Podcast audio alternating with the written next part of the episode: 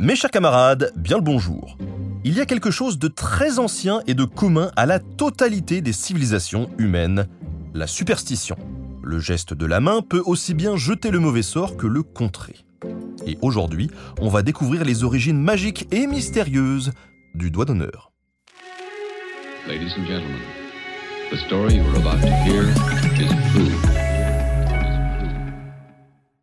Ce petit geste, même si vous ne le pratiquez pas, j'en suis sûr, vous le connaissez déjà tous. Un doigt tendu vers le ciel, perdu au milieu d'un point refermé. Alors là, d'où est-ce que ça sort? Pourquoi faire ce geste en direction de son ennemi? C'est vrai que c'est plutôt bizarre, mais il y a une explication et même plusieurs. Hypothèse la plus courante sur Internet, le doigt d'honneur date de la guerre de 100 ans. Les archers anglais, équipés de leurs redoutables arcs les longbows, peuvent tirer à grande cadence et ainsi exterminer la chevalerie française. Au point qu'on décide de prendre des mesures drastiques. Puisque les archers ont besoin de leurs deux doigts pour tendre la corde de leur arc, dès qu'on emprisonne un anglais, on lui tranche un ou deux doigts. Les archers anglais, en réaction et par provocation, prirent l'habitude de tendre leurs doigts vers les Français avant une bataille. C'est intéressant et ça expliquerait que le doigt d'honneur anglais se fasse parfois avec deux doigts. Sauf, euh, sauf que le doigt d'honneur existait déjà dans la Rome antique. Et oui, on l'appelle même le digitus impudicus, le doigt impudique. Le majeur, tendu bien droit vers l'avant ou vers le ciel, figure un phallus en érection.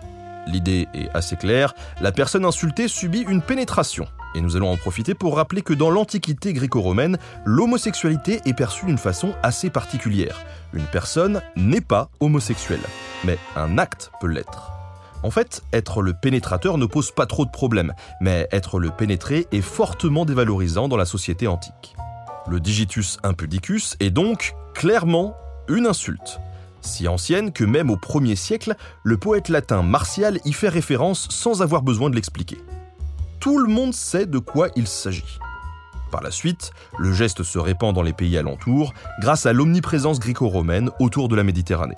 La dernière hypothèse, c'est que le doigt d'honneur remonte à une période encore plus reculée et fait partie des innombrables gestes destinés à repousser le mauvais sort ou à le diriger vers son ennemi. Le pouce entre l'index et le majeur, ou encore l'auriculaire et l'index relevé, qui forment des cornes par exemple, autant de gestes superstitieux censés protéger les amis et condamner les ennemis, ce qui donne une allure beaucoup plus sérieuse à l'injure purement phallique des Romains.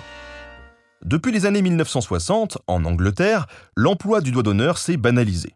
Peu de gens y voient encore une insulte à caractère sexuel, mais plutôt un geste irréfléchi de mécontentement et de colère. Dans tous les cas, c'est à éviter. Merci à Jean de Boissaison pour la préparation de cet épisode. Merci à Studio Pluriel pour la technique. À très bientôt pour de nouveaux podcasts.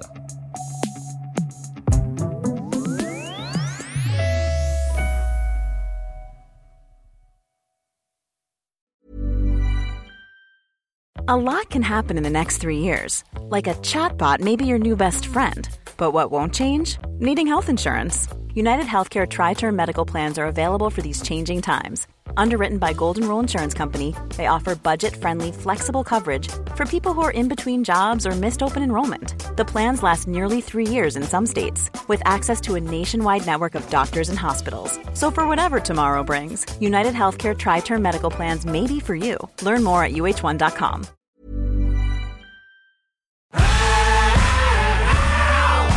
Si vous avez aimé ce podcast, vous aimerez aussi mon autre podcast, Callisto, dans lequel je vous raconte des mythes et des légendes. En attendant que vous nous suiviez sur Castbox, Apple Podcast, Podcast Addict ou toute autre plateforme qui propose cette fonction, n'hésitez pas à vous abonner. Vous pouvez même nous laisser une note et, soyons fous, un petit commentaire, je le lirai avec plaisir.